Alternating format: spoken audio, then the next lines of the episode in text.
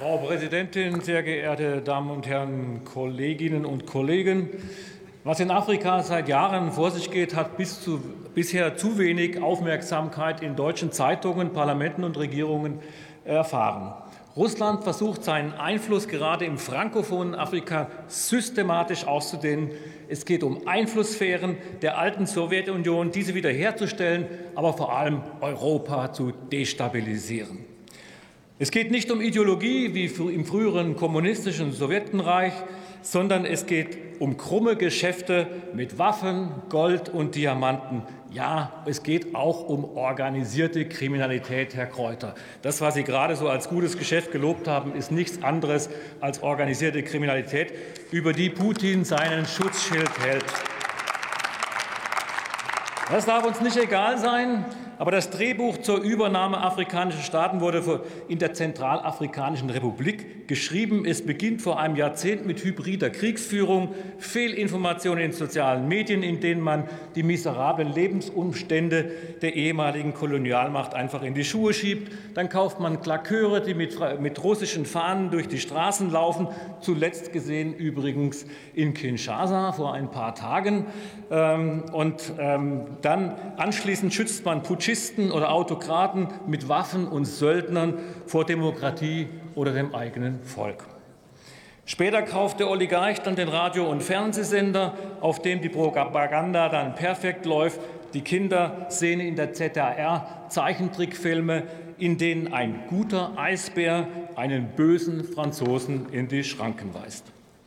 Russlands Söldner gehen mit äußerster Brutalität vor, Wagner-Söldner halten sich an kein Völkerrecht, sie ignorieren Menschenrechte.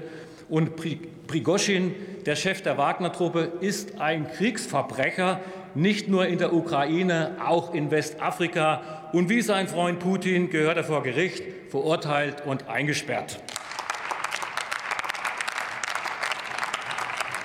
Das Drehbuch, was ich gerade beschrieben habe aus der Zentralafrikanischen Republik, wiederholt sich in Mali, und wird sich auch in Burkina wiederholen. Und das sollten wir nicht zuschauen. Wir müssen dem entgegentreten, und zwar schnell und entschlossen, und nicht nur Deutschland, sondern auch Europa.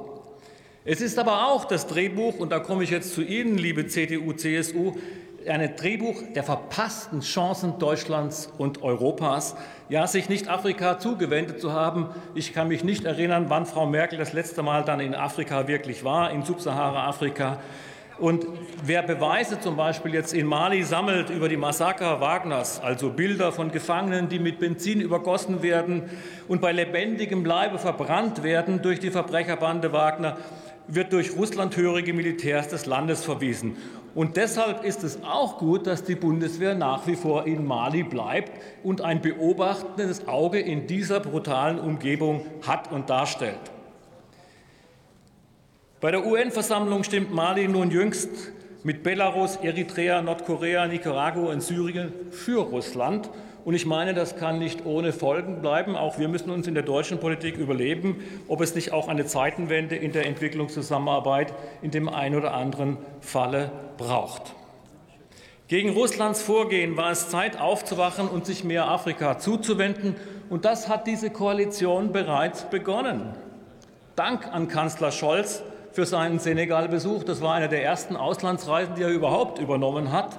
Aber auch Frau Außenministerin Baerbock, Finanzminister Lindner, Entwicklungsministerin Schulze und Arbeitsminister Heil waren bereits in Subsahara-Afrika. Und das ist eine neue Qualität, weil das schätzt man dort auch.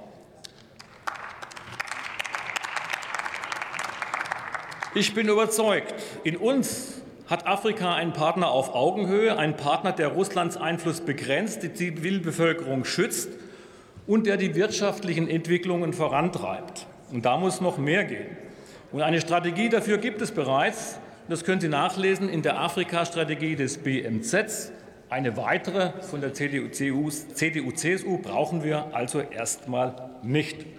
Aber ich sage auch, es wäre sinnvoll, einen Wirtschaftsbeauftragten für Afrika im Kanzleramt zu haben.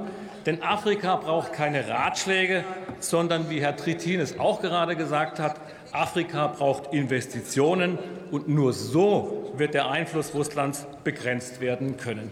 Herzlichen Dank.